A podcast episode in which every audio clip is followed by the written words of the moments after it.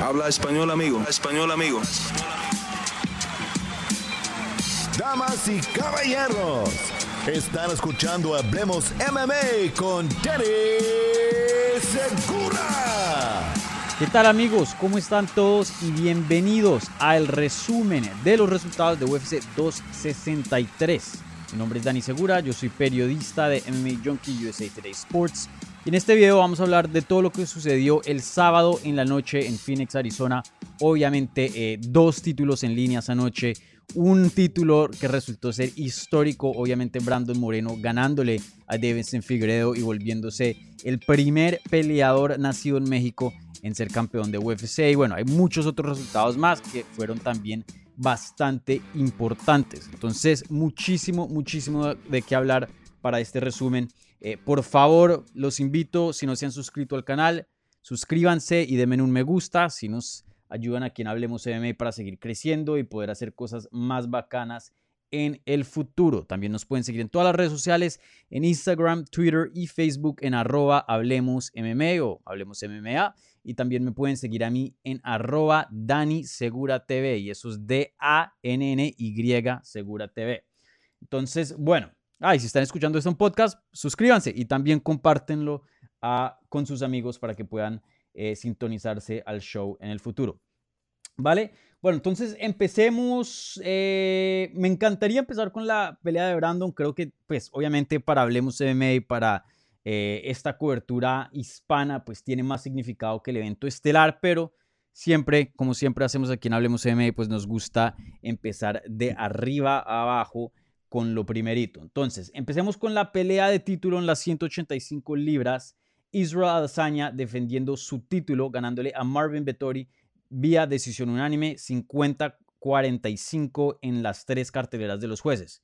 Em, y bueno, ¿qué se puede decir? Una victoria muy dominante, el puntaje lo muestra, ¿no? Una victoria eh, bien convincente del Israel Adesanya. El Marvin, el tuvo sus momentos, el Vettori, pero nunca tuvo así un momento que, haya podido em, estar cerca en finalizar a Israel Adesanya o, para ganar, el round o algo así. La verdad que no tuvo mucho éxito.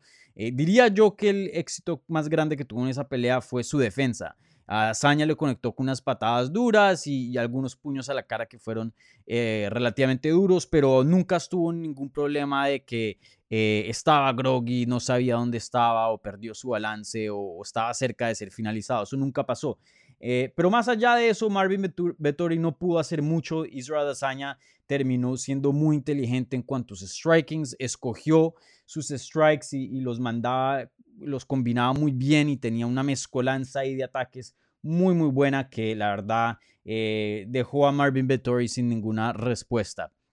Y encima de eso, la, la, defensa de él en cuanto a lucha estuvo excelente. Vettori presionó bastante, cerró la distancia, hizo lo que tenía que hacer. No es que no haya intentado como un Pablo Costa cuando eh, para, la, última defensa de Adazaña. Pero vimos a Azaña que simplemente ha, mejorado. Obviamente, eh, yo creo que esa pelea contra el Jan Blachowicz en las 205 libras le sirvió de mucho, le sirvió de bastante. Creo que aprendió mucho ahí y pues claro, también no tiene la diferencia de peso, ¿no? Ya una categoría eh, mucho más pesada. Creo que son 20 libras de diferencia. Entonces, imagínense. Eh, y bueno, pues vimos a Dazaña que su lucha estuvo excelente, defendió muchos derribos, eh, sí en algunos momentos estuvo presionado contra la jaula y no se podía salir de ahí, pero no dejaba que la situación siguiera escalando, o sea, no lo derribaban al piso.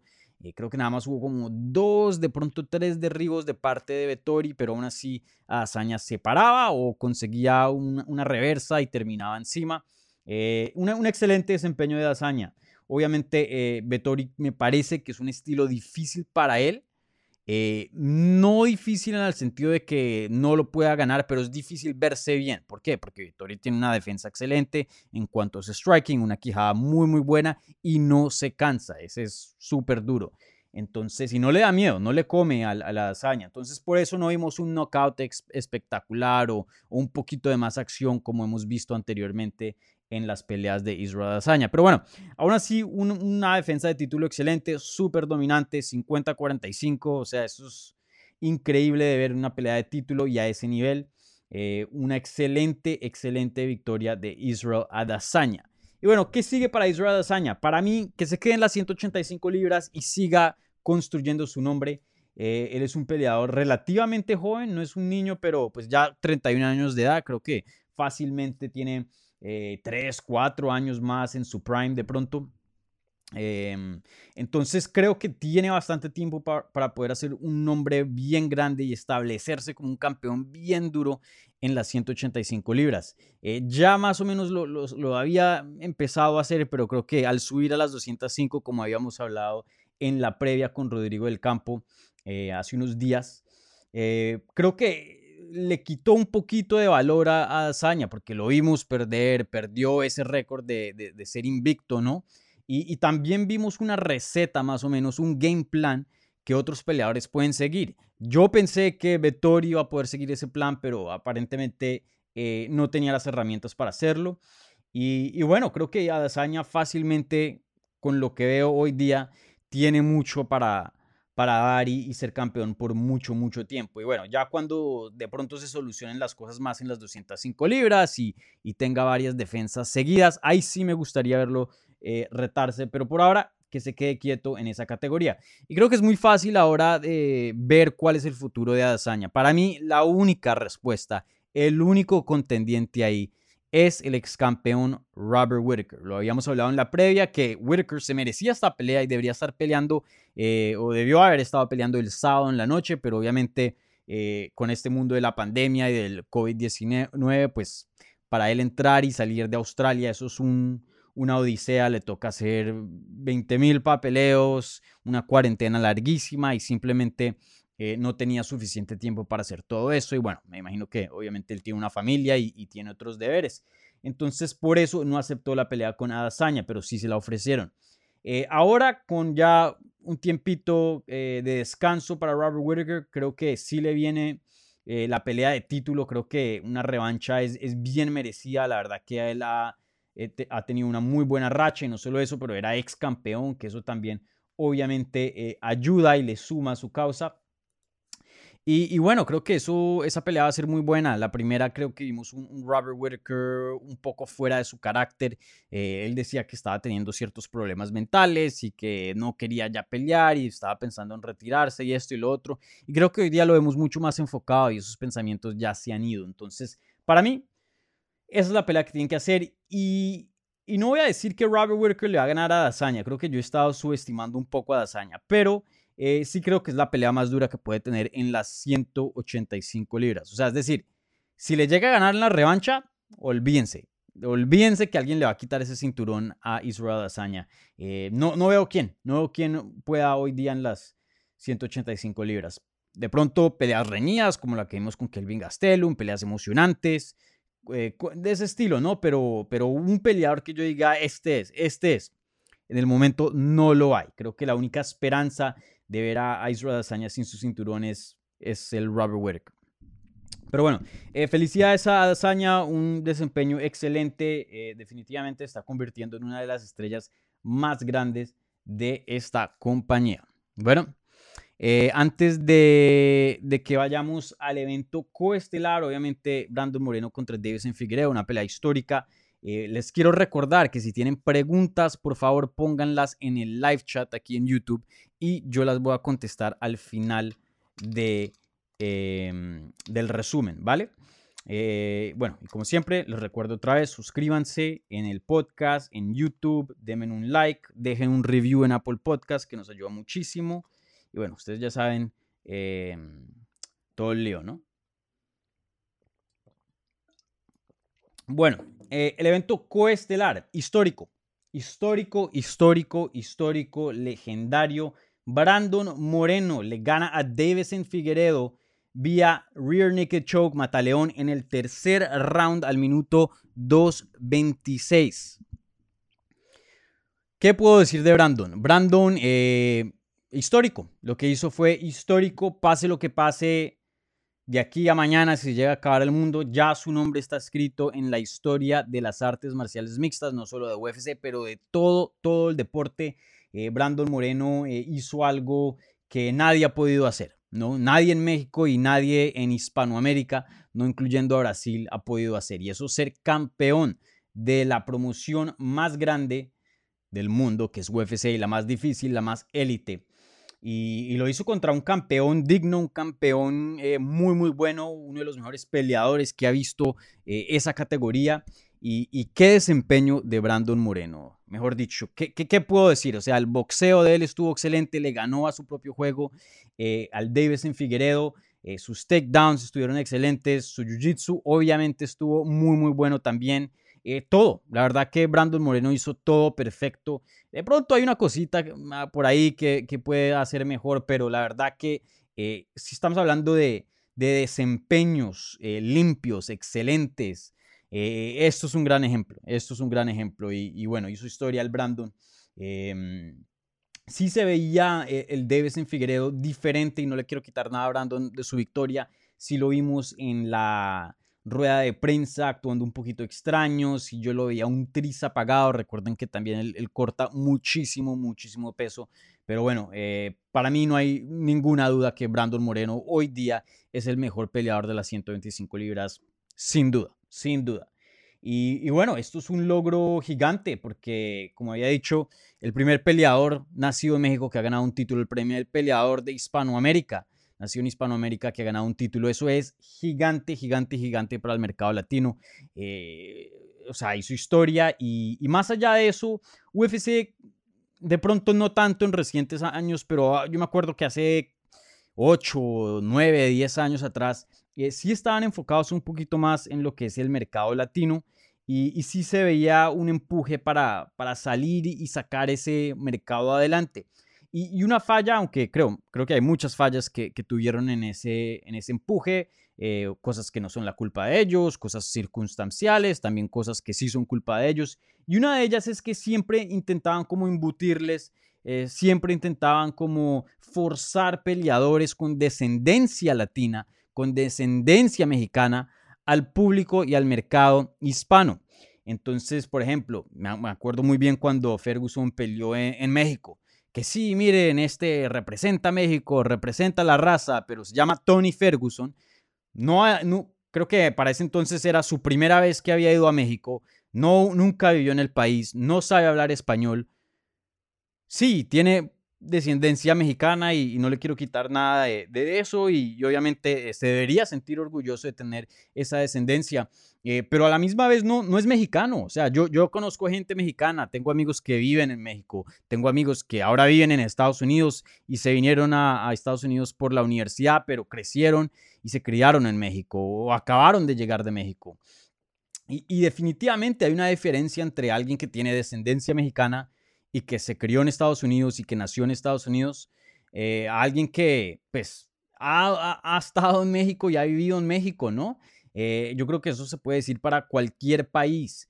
Entonces, eh, sentía que en ese entonces UFC ponía también a Gilbert Melendez y Gilbert Melendez así, ah, hablando en inglés y le tenían que poner subtítulos y la única palabra en español que decía, sabía saber es mi abuelo y es como que no, no, eso no sirve, eso no sirve. Cuando un latino, mexicano, colombiano, de donde sea, ve algún tipo de peleador así, claro, ven algo de similitud hasta cierto porcentaje, pero, pero no está ahí, no está ahí la comparación, no se sienten representados. Eh, creo que eh, al, haber nacido en México y no solo eso, pero que está peleando de México, ¿no? No, no es que se fue para Jackson Wink en Albuquerque o, para AKA eh, en California o algo así, o American Top Team en la Florida. No, es un peleador que está usando los recursos de México, las personas de México, entrenando con otros peleadores de México y se volvió campeón. Y creo que eso es gigante, gigante. Eso habla de la evolución que ha tenido el deporte en ese país.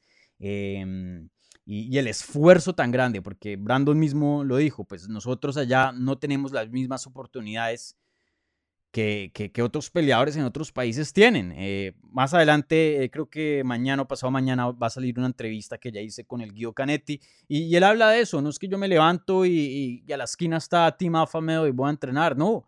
Al peleador latino le toca lucharla 10 veces más que cualquier peleador que sale de Estados Unidos. Entonces, eh, creo que Brandon representa eso, el, el esfuerzo latino, ¿no? la lucha, ¿no? Él mismo decía, todo el mundo dice sí se puede, sí se puede, y la mayoría de veces no se logra, ¿no? Pero hoy sí se logró, lo hicimos, mírenme a mí, tengo un cinturón. Entonces creo que eso es súper, súper importante para el mercado hispano, el mercado en México. Creo que UFC eh, tiene aquí una oportunidad excelente y, muy difícil de desperdiciar. Ojalá que no. Pero tiene una oportunidad excelente para explotar ese mercado. La verdad que eh, Brandon Moreno representa a México, representa a, mm, esa lucha latina, ¿no? Eh, a un inmigrante también, porque pues es una compañía americana y le toca ir a Estados Unidos a trabajar, ¿no? A pelear. Entonces creo que eh, Brandon Moreno está, está en una posición muy buena para poder ser una, una estrella en este deporte, una estrella en eh, Hispanoamérica. Y, no voy a decir que va a ser el siguiente Conor McGregor, obviamente eh, este tipo de peleadores vienen muy pocos eh, cada década, ¿no? Se ven muy pocos, ¿no? Eh, en cuanto al nivel de esa fama, pero, pero no, no tiene que llegar a esos niveles para poder ser alguien muy influencial y una estrella. Creo que Brandon Moreno tiene la personalidad, es una muy buena persona, no creo que la fama y el dinero, porque ahora como campeón estoy seguro que se va a ganar muchísimo más, lo va a extraer, la verdad que Brandon Moreno, ustedes lo han visto, lo hemos tenido aquí varias veces en Hablemos MMA, em, es una persona con una buena cabeza, eh, sabe a dónde va a ir, bien trabajador mm, y, y, no creo que se va a, desconcentrar con, con, este, con este logro y, el éxito que, que, trae, ¿no? Entonces creo que eh, UFC tiene una buena oportunidad en sus manos para explotar el mercado latino. Vamos a ver ahora qué le sigue. Ya le preguntaron, hey, las defensas de título, ¿quién, quién, quién te sigue? ¿No? Brandon Moreno no tuvo así una respuesta concreta. Dana White tampoco, nunca lo hace eh, las noches de las peleas. Eh, pero yo de pronto sí, yo de pronto sí, así que rápidamente miremos a los rankings en las 125 libras. Entonces, eh, el número uno sigue siendo Davison Figueredo, no le han hecho update a los rankings, de pronto baja a 2, 3, 4, quién sabe, eh, ya cuando estemos en, no sé, el lunes, el martes, de pronto por ahí. Em, pueden hacer la trilogía con, con Figueredo, creo que obviamente un empate, luego ahora gana Brandon, Creo que de pronto sí merita una trilogía, la gente no le molestaría, obviamente un combate muy bueno, las dos peleas, obviamente la primera mucho mejor, pero aún así em, creo que a Figueredo le podrían dar otra oportunidad ahí, quién sabe, Ascar Askarov ha hecho un buen trabajo, él peleó en un empate contra Brando Moreno hace varios años, de hecho yo estuve en esa cartelera, esa fue la cartelera cuando Jair Rodríguez peleó contra Jeremy Stevens, eh, yo estuve ahí en la Ciudad de México y me pareció que el Moreno ganó, pero es la, la, la, mm, pusieron un, un, empate, ¿no? Eso fue en el 2019, en septiembre del 2019. Entonces, este, de pronto ese combate lo pueden hacer otra vez. Como te viene un empate, hay algo ahí interesante. Eh, obviamente Askarov no es la estrella más grande, entonces no sería un combate muy, muy, muy grande así. Eh, de pronto, la si quieren explotar el mercado y, volverlo un nombre bien grande, de pronto una pelea con Cody Garbrandt, sí sé que viene de una derrota, pero estaría cambiando de categorías y eso siempre como que eh, resetea ¿no? la, carrera un poquito. Em, obviamente una pelea complicada, un ex campeón ahí, una pelea muy dura para Brandon, pero pues de todas maneras una pelea que, que trae muchos, muchos ojos, ¿no? Garbrandt definitivamente es una estrella y, la gente lo reconoce y lo respeta. Eh, entonces, esas, esas dos pueden ser opciones ahí. También está la revancha con Pantoya, que si no estoy mal fue la última derrota que tuvo Brandon. Eh, entonces hay varias peleas, hay varias peleas interesantes. Vamos a ver qué sucede, pero eh, el Moreno tiene contendientes, eso es lo que, eso es lo que tiene. Entonces vamos a ver qué le sigue al Brandon Moreno, pero definitivamente, como había dicho, y no lo, o sea, no hay palabras para, explicar eso. Estoy intentando hacer el mejor trabajo que puedo, pero la verdad que algo totalmente histórico que nunca se había visto em, en, la historia del deporte. La verdad que lo que hizo Brandon fue absolutamente increíble y felicidades a Brandon. Eh, bueno, ¿y qué le sigue a Davidson? Como dije, de pronto una trilogía puede tener sentido, de pronto eh, le dan otro combate que no sea por el título y, después si llega a ganar ese combate y sigue dando el peso, ¿no? Porque recuerden que él es un peleador bien pesado y le cuesta mucho para dar 125 libras. De pronto ahí sí lo pueden aventar otra vez para que pelee por el título, obviamente si es que Brandon sigue siendo campeón en ese entonces. Em, pero no me molestaría si el Davidson Figueredo sube a las 135 libras. Creo que el poder de él eh, se transfiere muy fácil a esa división. Yo lo había dicho anteriormente. Creo que el poder que vemos en las 125 libras, ese mismo poder puede eh, fácilmente ser uno de los tops ahí en, esa división, aunque tenga la ventaja de, estar peleando con peleadores más grandes, ¿no? Eh, más grandes que, sus oponentes en 125. y hasta, tengo una teoría que hasta de pronto sube el poder porque el desgaste del corte ya no va a estar ahí. Vamos a ver un peleador saludable, un peleador eh, no apagado, no afectado por el cardio, un peleador más fuerte de mente, porque esas, esos cortes de peso destruyen a la gente mentalmente también. Tienen que sacrificar muchísimo y un esfuerzo mental increíble que ustedes ni se imaginan. Entonces, eh, me gustaría verlo en las 135 libras en cuanto al tema de salud y eso pero entiendo si se quiere quedar en 125, obviamente tiene ese estatus de ex campeón, sigue bien alto en los rankings, entonces no sería una larga fila para volver a pelear por un título. Obviamente en las 135 libras una categoría llenísima, ahí sí le costaría eh, varias peleas para poder llegar a una pelea de título. Entonces entiendo si se quiere quedar en 125, pero personalmente lo quiero ver en 135 al brasilero. Y bueno, la última pelea que se sintió como un evento estelar, que también fue cinco rounds y esto no pasa a menos que sea evento estelar de un Fight Night o una pelea por título. Eh, Leon Edwards, Leon Edwards le ganó a Nate Diaz en una pelea muy importante en las 170 libras. Le ganó vía decisión unánime 49-46, 49-46 y 49-46 Asimismo, yo juzgué esa pelea. Creo que Leon Edwards fácilmente ganó el primero, segundo, tercero y cuarto round. Y ese quinto round lo iba perdiendo Díaz también, pero se lo robó en los últimos, ¿qué? 60 segundos del round. La verdad que fue algo increíble que solo Nate Díaz hace. Eh, creo que lo cacheteó con la derecha, si no estoy mal, y luego le, conectó con eh, la izquierda, ¿no? Eh, ese, ese famoso Stockton Slap, como le dicen en la cachetada de Stockton, como le dicen en inglés. Y, yo ya lo he dicho en, en varios eh, programas, aquí en Hablemos MMA, Nate Díaz es uno de mis peleadores favoritos, es un peleador que, em, no sé, algo, algo tiene que es bien cool. O sea, solo existe un Nate Díaz. Hay gente que em, arremeda al Conor McGregor, intentan ser como él, hay gente que intenta hacer como de pronto otros peleadores y uno ve ahí a Henry Cejudo haciendo lo del Triple C y haciendo todo eso como si fuera eh, WWE o, lucha, ¿no? Eh, pero lo que hace Nate Diaz es, solo de Nate Diaz. Él y su hermano son, son únicos en cuanto a, la marca que tienen, ¿no? Entonces, em, sí,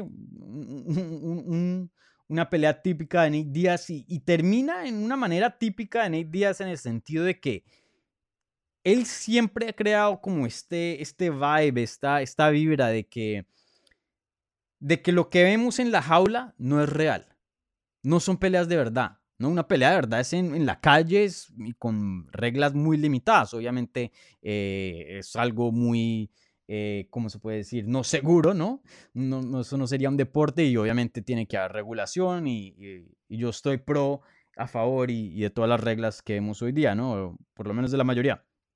Pero él siempre ha dicho como que, si no hubiera rounds, si no hubiera stand-up, si no hubiera eh, límite de tiempo, yo gano, yo gano todas las peleas. Y, esto más o menos es, es eso, ¿no? Em, o sea, si, si, fuera una pelea a la muerte o, por decir una pelea de 10 rounds, o sea, otros 5 más, por, o sea, viviendo ese quinto round, ¿a quién uno le pondría la plata? Nate Díaz. Nate Díaz casi lo finaliza, lo puso bien mal. Leon Edwards. Yo nunca he visto a Leon Edwards en, una posición así, no que me acuerde. Y, bueno, creo que aún así se ve la marca de Nate Díaz, ¿no? El estilo de Nate Díaz que lo toca, lo deja bien mal y, lo señala y se empieza a reír, ¿no? Cualquier otro peleador no pierde esos 5 o 6 segundos y de una se le manda a finalizarlo. Creo que hasta si Nate Díaz quisiera y no hubiera hecho eso, de pronto consigue la finalización porque estuvo así de cerca, a un pelín muy, muy, muy cerca. Entonces, em, una, una excelente derrota para Nate Díaz porque no creo que el valor de él baja para nada. Creo que eh, lo que los fans van a recordar son no los, no los 25 minutos, sino el, no los 24 minutos, sino ese último minuto de la pelea que Nate Díaz eh, tuvo obviamente el mejor momento del combate. Y, y sí, y prácticamente casi finaliza a un peleador muy, muy relevante, a uno de los mejores peleadores hoy día en las 170 libras. Entonces no se le puede cuestionar la habilidad a Díaz. Creo que eh, hoy día de pronto no es el top, pero a cualquier top en un día, en cualquier día le puede poner una pelea muy dura, se la puede complicar y hasta ganar, ¿no? Entonces, eh, excelente derrota para Nate Díaz, la verdad que em, su vibra, su estilo sigue vivo y, vamos a ver qué le sigue. Obviamente eh, está la trilogía contra Conor McGregor. De pronto, si McGregor pierde contra Poirier, esa sería una pelea muy buena. O incluso si gana y no quiere pelear por el título y quiere una pelea más grande, podría hacer esa trilogía también. Eh, está la revancha contra Jorge Masvial, que tendría algo de sentido. Escuché varios en internet mencionando a Tony Ferguson, también tiene bastante sentido. Lo que, lo que Díaz tiene son opciones, vamos a ver qué le sigue, pero lo que sí me gustaría ver y él lo dijo en la rueda de prensa, es que él quiere volver a pelear ya. Ya, tiene 36 años de edad, no quiere hacer lo que hizo eh, anteriormente, que se tomó un año, dos, tres años y sin pelear, ¿no? Eh, obviamente, si estamos hablando de tres años, dos años, ya está casi llegando a los 40, entonces no creo que él tiene ese tiempo. Entonces me gustaría verlo activo, de pronto que pelee dos veces al año, otra vez más y de pronto otras dos veces más el próximo año en el 2022 y ya que cierre su carrera. Pero, pero sí, lo quiero ver en acción. Em, por tiempos diría yo que la de Jorge Masvial tiene más sentido, pero, pero vamos a ver qué pasa ahí, porque esa trilogía con Conor McGregor yo creo que es la, la mejor pelea que se puede hacer con Díaz. Y bueno, eh, hablemos ahora del ganador. Obviamente, usualmente eh, eh, empiezo con el ganador, pero creo que en este, en este eh, caso, con Nate Diaz siendo un nombre tan grande, pues toca empezar por ahí, ¿no? Leon Edwards, creo que, mm, y lo hablé en la previa con Rodrigo del Campo, él necesitaba finalizar a Díaz, tenía que ser algo espectacular, tenía que dominarlo y no de una manera aburrida. ¿Por qué? Porque simplemente va a seguir la misma línea que está, que no es conocido, que es aburrido, que nadie lo quiere ver, que no puede encabezar un evento. Y, eso es lo que lo ha perjudicado de no tener una pelea de título, porque el récord lo tiene. Las estadísticas las tiene. ¿no? El mérito ya lo tiene. Lo que no tiene es la fama. Y, sabemos que este deporte no es solo un deporte, pero es deporte y entretenimiento. Entonces algo tiene que haber ahí. Así hables bastante o así sea que tu estilo es muy emocionante. Una de las dos tiene que ser. Y, él nunca ha notado con ninguna. Creo que esta, esta victoria no era lo que necesitaba, pero tampoco creo que la cagó. Tampoco creo que, que falló muy, muy grave en esta creo que fue algo en el medio, porque sí conectó bastante, eh, sí conectó con poder, sí se vio que quería ocasionar daño, pero estuvo bien medido y bien tranquilo y, no se vio que en algún punto quería destrozar al Díaz, no, un desempeño más calculado y bueno. Te lo compro cuando es Benio Dariush, que viene de 12 Fight of the Nights y un pocotón de knockouts, y luego contra Ferguson tiene una pelea más o menos. Ok, pero pues teniendo el pasado, teniendo en cuenta el pasado, él no creo que haya sido la mejor victoria, pero, pero ya a este punto, nueve victorias consecutivas en la categoría, nombres grandes, eh, nombres no muy grandes, con bastante eh, habilidad, nombres grandes, con poca habilidad, todo. O sea, él, le ha ganado a todos y creo que hoy día el que se merece más la pelea en las 170 eh, libras de título es el Leon Edwards. No es la pelea más grande, pero en mérito, facilito se la gana. Entonces vamos a ver qué decide hacer UFC. UFC ya más o menos había dicho que les interesa la de Kamaru Usman contra em, Colby Covington. Obviamente una pelea que tiene mérito. Covington tuvo una derrota bien convincente sobre el ex campeón Tyron Woodley, pero em, eso es todo lo que ha tenido, ¿no? Eh, tuvo esa derrota contra Usman, ganó y ahora quiere otra vez la pelea de título. O sea, no son las mejores condiciones para estar pidiendo una pelea de título, pero lo que sí le salva es que la primera pelea contra Kamaru Usman fue muy competitiva y, la, y pues viene de una victoria contra un ex campeón, ¿no? Eh, y bueno, tiene un nombre muy grande y, esos dos se odian, entonces eh, eso puede ser lo suficiente para darle la próxima pelea al título. Entonces yo creo que están entre esos dos. O se la dan a Edwards o se la dan a Covington. Creo que todas las cartas y las cartas más importantes las tiene Covington Lo único que tiene Edwards, a su favor es el mérito.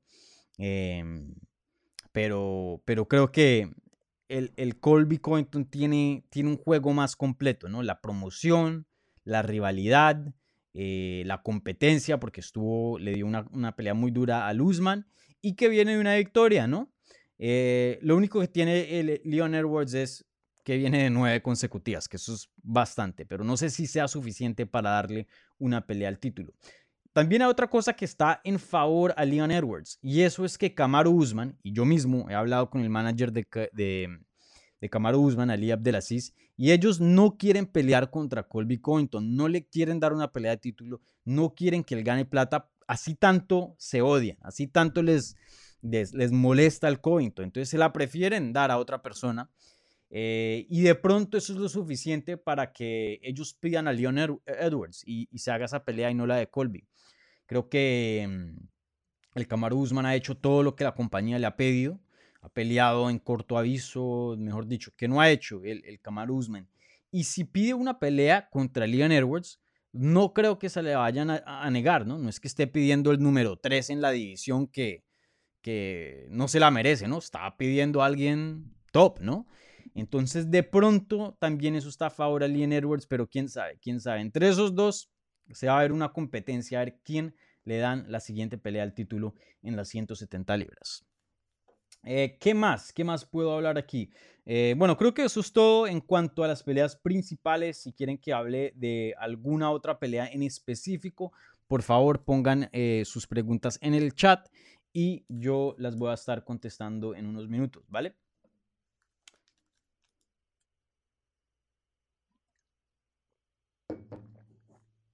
Bueno, otra vez les recuerdo, si están escuchando esto en podcast, déjenos un review y suscríbanse al canal de YouTube. Si están viendo en YouTube, por favor, suscríbanse al canal de YouTube también. Denme un me gusta y también denme un comentario em, al final de este video, ¿vale? Y siempre, como siempre, compartan el contenido de Hablemos MB. Esa es la mejor manera de seguir creciendo y, bueno, si quieren que hagamos cosas más bacanas en este canal, pues compártanlo y, así vamos creciendo, ¿vale? Eh, bueno, entonces, ahora voy a contestar las preguntas en el chat de YouTube. Entonces pónganlas ahora y ahí vamos hablando. Quise Enrique. Hola amigo Dani, saludos desde Chile, saludos desde la Florida. Eh, mañana me voy para México, no, no les he contado, pero mañana me voy para México, voy a estar en Guadalajara cubriendo la pelea de Anderson Silva contra Julio César Chávez Jr. Entonces esperen contenido de, Guadalajara en MMA Junkie y seguro que me voy a quedar un tiempito más y estoy trabajando ahí en unos proyectos. Em, viene algo, viene algo. No, no, no los voy a revelar por ahora, pero viene, viene contenido en español también em, para MMA Junkie, ¿vale? Axel Tapia pregunta. Y el Axel quiere saber ¿Quién podrá con Brandon? No veo competencia en su división. Em, yo estoy de acuerdo contigo eh, hasta cierto punto, ¿no? Obviamente yo cubro el mercado latino, pero eh, también tengo que tener cuidado en, no perder esa, ese bias, como se dice en inglés, esa parcialidad, ¿no? Em, tengo que, que decir las cosas como son, ¿no? Creo que Brandon hoy día, como lo había dicho anteriormente, sí es el mejor peleador en las 125 libras, sin duda. Hay veces que se corona un campeón y uno dice, mm, pero está este otro contendiente, uno no sabe. Pero esta vez sí me siento muy certero en decir, Brandon Moreno es el mejor peleador hoy día en las 125 libras, sin duda. Pero eso no significa que, que, ahora de aquí en adelante gane todos sus combates, ¿no? Tenemos que tener en cuenta que tiene una derrota contra Pantoya en el 2018, ya casi cuatro años, ¿no? Em, tres años y, un piquito. Pero mm, Pantoya es una pelea bien dura. De pronto le puede complicar, complicar cosas ahí. Askar Askarov se ha lucido muy, muy bien. Yo pensé que el Moreno le ganó, pero desde ese entonces Askar Askarov ha tenido una muy buena racha después de ese empate y le ganó a Tim Elliott, le ganó al mismo Pantoya y le ganó a Joseph Benavides. Entonces, em, hay gente, hay gente que le puede poner peleas muy duras y si Brandon eh, no está enfocado y, no está bien preparado, le pueden quitar el título, le pueden quitar el título. Ahora, como había dicho, yo no creo que eso le pase a Brandon, creo que es un peleador muy, muy enfocado, creo que tiene una muy buena cabeza, eh, una muy buena mente. Em, no creo que eso pase y, si me preguntan a mí, una pelea entre Askarov y Moreno, el favorito tiene que ser Moreno. Y, yo pondría a Moreno para ganar, ¿no? Em, claro, cualquier cosa puede pasar en el deporte, pero creo que el favorito fácilmente sería Moreno. Igualmente contra Pantoya o, cualquier otro eh, top contender ahí, ¿no? Entonces, quién sabe, quién sabe, también estos peleadores eh, mejoran con el tiempo y evolucionan. Un peleador que era más o menos, de pronto se vuelve eh, muy bueno, entonces uno nunca sabe. Pero lo bueno que tiene Brandon es que no veo, a veces se ve un peleador que llega a la cima, pero llega casi que varado. O sea, un Michael Bisping que gana el título, pero en las últimas. Un, Michael Bisping que gana el título con un pocotón de lesiones, casi que no podía ver eh, en su ojo. Tomó esa pelea de corto aviso y le ganó a Luke Rockhold y le quitó el cinturón. Y se veía bien machacado, bien mal. Y uno dice, no, este no, este campeón no va, a tener su, título por mucho tiempo. O sea, no, no se le ve otro cambio, no se le ve otra, otra etapa, otro nivel. Ya, esto es lo último. Con Brandon no, eso no se ve. Brandon apenas tiene 28 años. Si algo, Brandon va a seguir mejorando. Si algo, Brandon hasta ahora está entrando al prime. Y de pronto a los 29, 30, 31, 30, 31, ahí es cuando vamos a ver el mejor Brandon. Entonces eso es algo muy positivo que, Brandon tiene a su favor, ¿no? Un, plus muy bueno ahí, que, está mejorando bastante, lo hemos visto, y que le falta bastante por delante. Entonces, em, eh, no creo que, que, llegue a la cima bravo, no creo que llegue colgado, como se diría en Colombia. Em, creo que llega en una muy buena posición, empezando el prime, ¿no? Entonces, eh, yo sí creo yo sí creo, y lo digo aquí, y, y, y grábense en su memoria para decirles, se los dije cuando pase. Brandon Moreno va a ser campeón por mucho tiempo. Em, estoy hablando de, de, dos, tres defensas por lo menos. No veo y no espero que alguien le quite el cinturón en su siguiente pelea ni en la, ni en la otra. Claro, cosas pueden cambiar en la división, pero por lo que veo hoy día, les va a costar bastante a los de 125 quitarle el cinturón al Moreno. Les va a costar. Buena pregunta, Axel.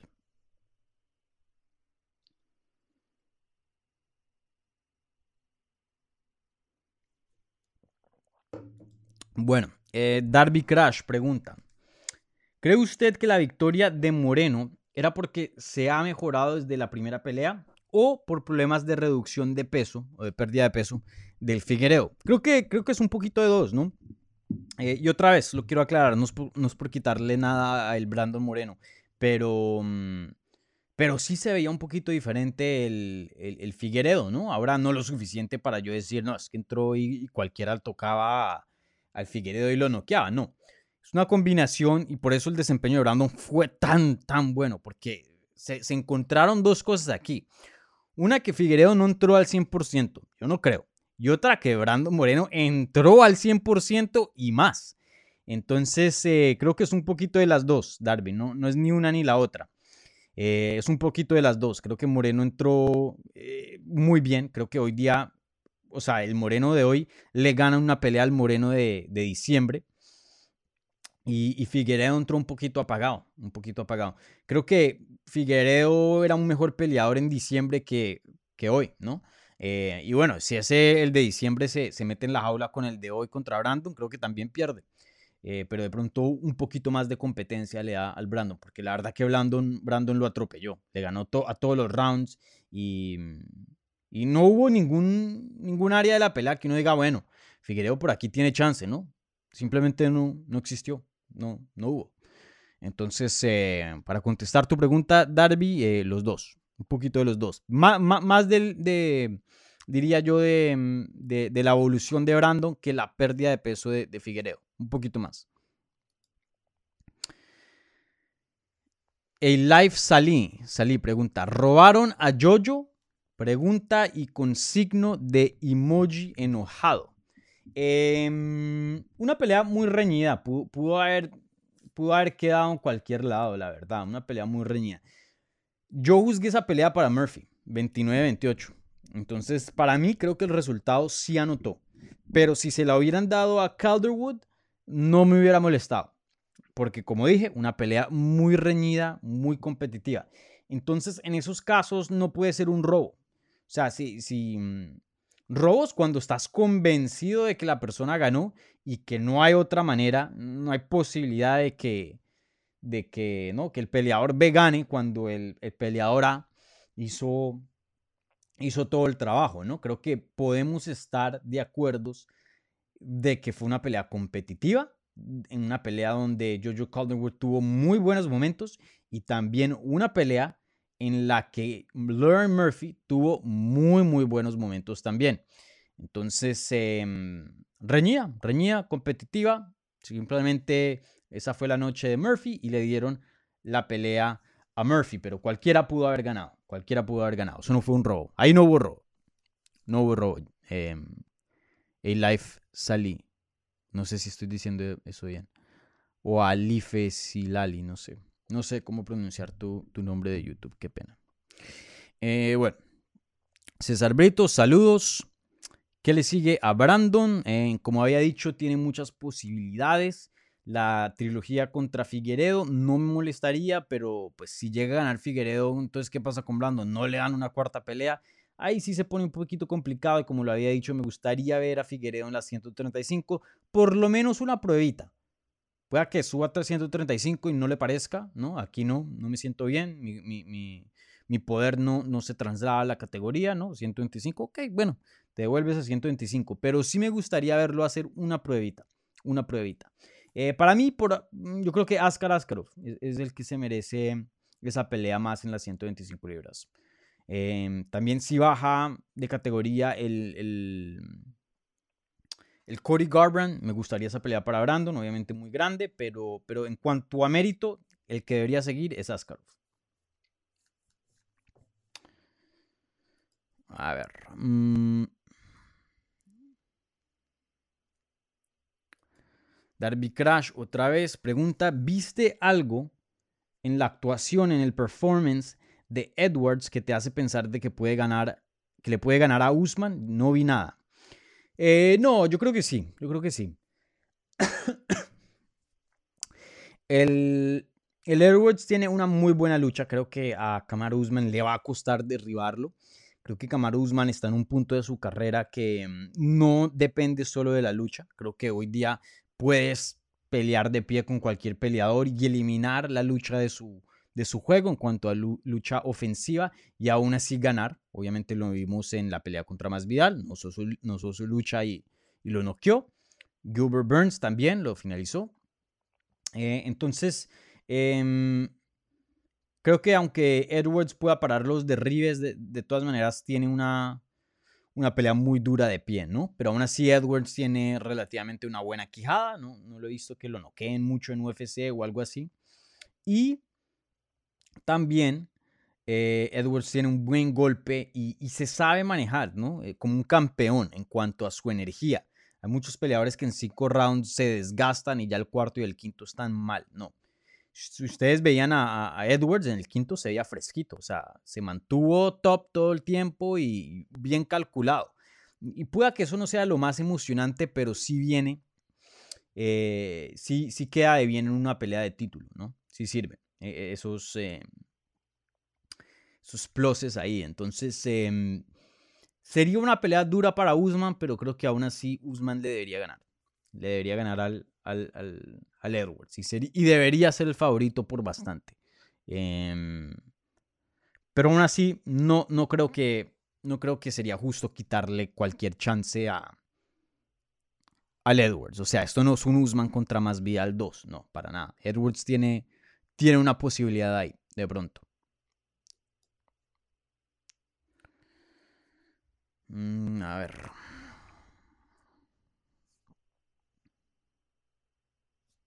Uf. Esta otra muy buena pregunta. Aquí contesta, aquí pregunta salía.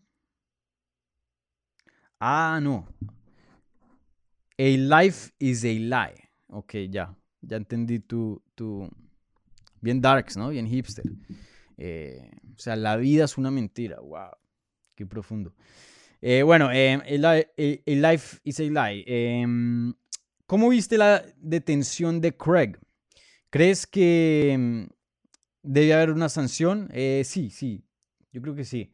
Creo que en esta no es un punto controversial en, el que esté hablando aquí, no es algo raro, no creo que haya muchas opiniones en cuanto a este asunto. Creo que la mayoría de las personas se, sienten igual y eso es que eh, el referí hizo un trabajo terrible en ese combate. Eh, para los que no saben y no vieron, Paul Craig derrota a Jamal Hill vía una sumisión técnica en el primer round con un armbar. Lo que sucedió prácticamente fue que Em, Paul Craig em, saltó a la guardia, tuvo la guardia, ahí estuvo amenazando a Jamal Hill con varias sumisiones. En uno de los scrambles cogió un armbar, lo apretó durísimo, le rompió el brazo, no se lo rompió, se lo dislocó, pero en ese momento no se sabía eso, ¿no? Eh, luego cambia a otra sumisión, a un triángulo, y, el llamado Hill todo el tiempo está peleando para salirse, pero el brazo está colgando. O sea, si ven mi brazo aquí, los que están escuchando un podcast no, no, no, van a poner ver, pero llega un punto que ya o sea, mi, brazo no puede, o sea, si, si flexionan el brazo y lo bajan, llega un punto que para, hay un límite. Y ahí es ese límite, cuando ese límite se empuja un poquitico, ahí es cuando causa el dolor y la mayoría de los peleadores hacen el tap out para que no les rompan el brazo. Pues Jamal no hizo el tap out y ese límite siguió y el brazo siguió de la manera de que está colgando y, prácticamente como un miembro muerto del cuerpo. O sea, no puede mover el brazo si no está ahí colgando sin nada. Entonces, em, parecía que estaba roto, obviamente. Después de, de, la pelea, horas después, el manager de Jamal confirmó que solo estaba dislocado y lo pudieron eh, poner en su puesto otra vez y ya puede mover el brazo como si nada hubiera pasado, el llamado entonces gracias a Dios el llamado está bien, pero en ese entonces no sabíamos eso y estaba en un triángulo y el Paul Craig le pegaba y ese brazo estaba yendo en todas las direcciones, en direcciones que humanamente no se pueden ir y se veía absolutamente asqueroso, una pelea, o sea, una película de terror. Yo casi ni podía ver la pantalla. Y eso duró varios segundos y el referí no paraba la pelea y ese brazo estaba por todo lado. Entonces, em, sí, e, ese referí terrible. Hay algo que escuché en la rueda de prensa. Varios que, que conocen el área de Phoenix estaban diciendo que ese referí es conocido en otras promociones más pequeñas ahí en Phoenix por cometer errores gravísimos. Entonces, de pronto sí es una bronca ahí con el referí que, que de pronto no es muy bueno en su trabajo, pero eh, gracias a Dios, como dije, el brazo de Hill está bien, pero fácilmente pudo haber estado terrible. Se pudo haber roto el brazo y esos segundos más de estar peleando con un brazo así le pudiera haber ocasionado mucho más daño y daño que de pronto eh, sea em, que tenga mucha consecuencia y, en el futuro su brazo no sea igual y, para ser peleador pues obviamente se necesitan todas las partes del cuerpo entonces eh, fácilmente le pudo haber cambiado la carrera a Hill por em, incompetencia, ¿no? Entonces, em, sí, un referí terrible, terrible en ese combate contra Jamal Hill. Ese combate eh, debió haber sido detenido mucho, mucho más temprano. Bueno, eh, creo que aquí hay una pregunta más.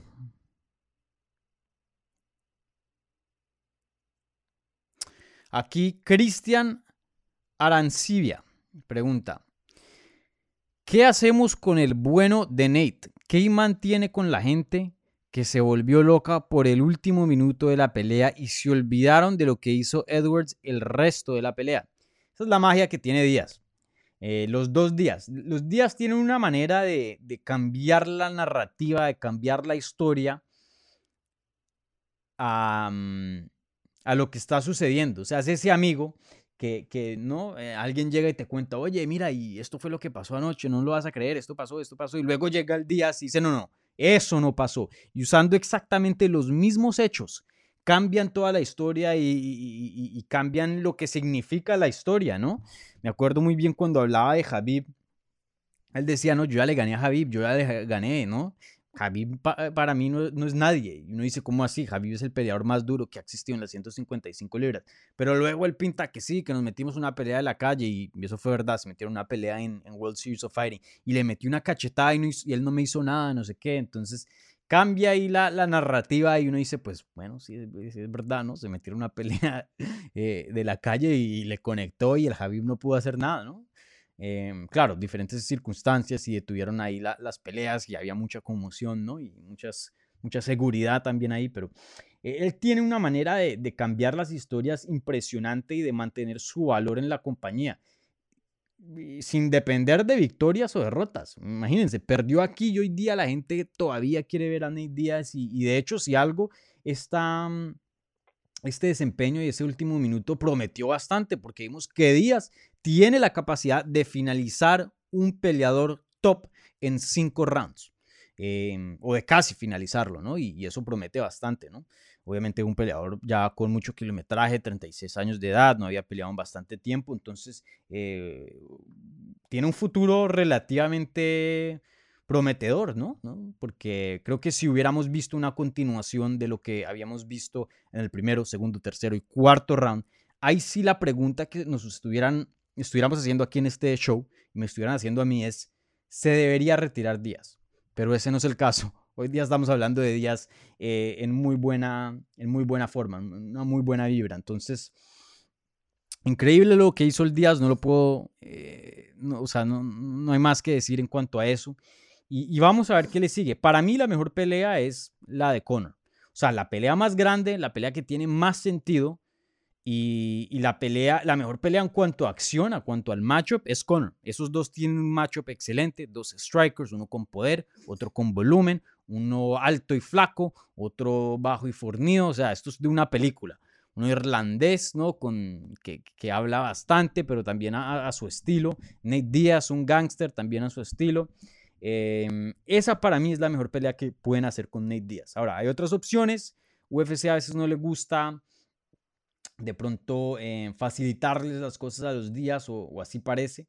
Y, bueno, el Conor McGregor también tiene planes. Quién sabe si quiere volver a ser campeón y si le gana Dustin Poirier va a estar en una posición para pedir una pelea eh, por el título contra Charles Oliveira. Entonces, eh, de pronto esa no es la pelea que puede estar disponible para el Nate Diaz. Pero si me preguntan a mí, gane o pierda Conor contra Poirier, tienen que hacer esa trilogía con Díaz antes de que no se nos escape, porque como dije, Díaz tiene 36 años de edad y, bueno, el Conor también va, va un poquito de bajada. Entonces, esa es la pelea que tienen que hacer.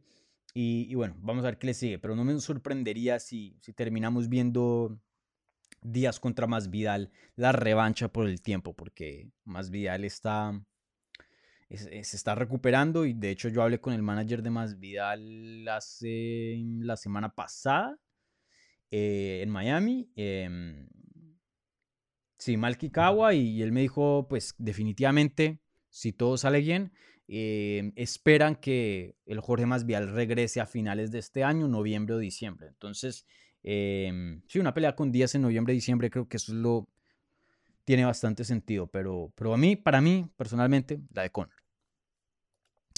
Bueno, Cristian, eh, otras preguntas más. No, creo que eso es todo.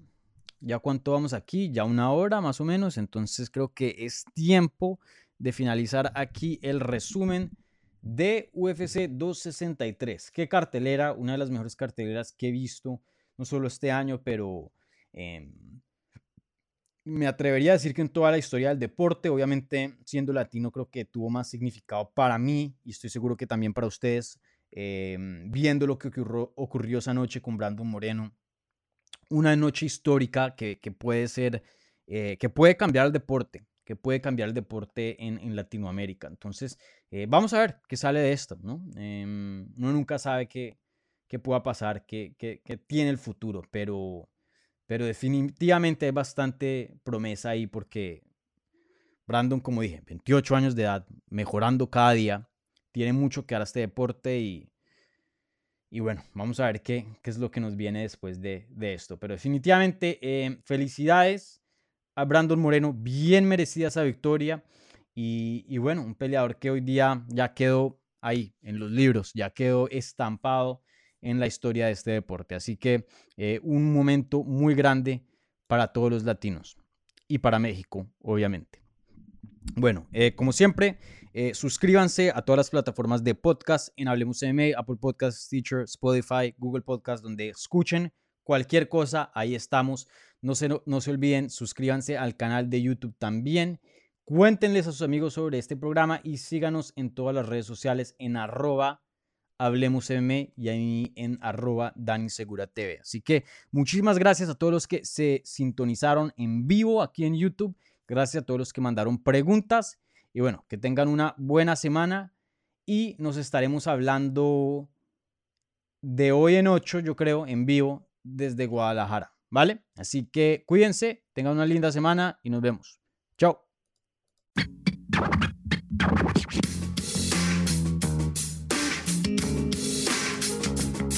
Gracias por escuchar Hablemos MMA. Si les gustó el show, los invitamos a que se suscriban en su plataforma favorita de podcast para recibir episodios semanales. También déjanos tu review o cualquier comentario.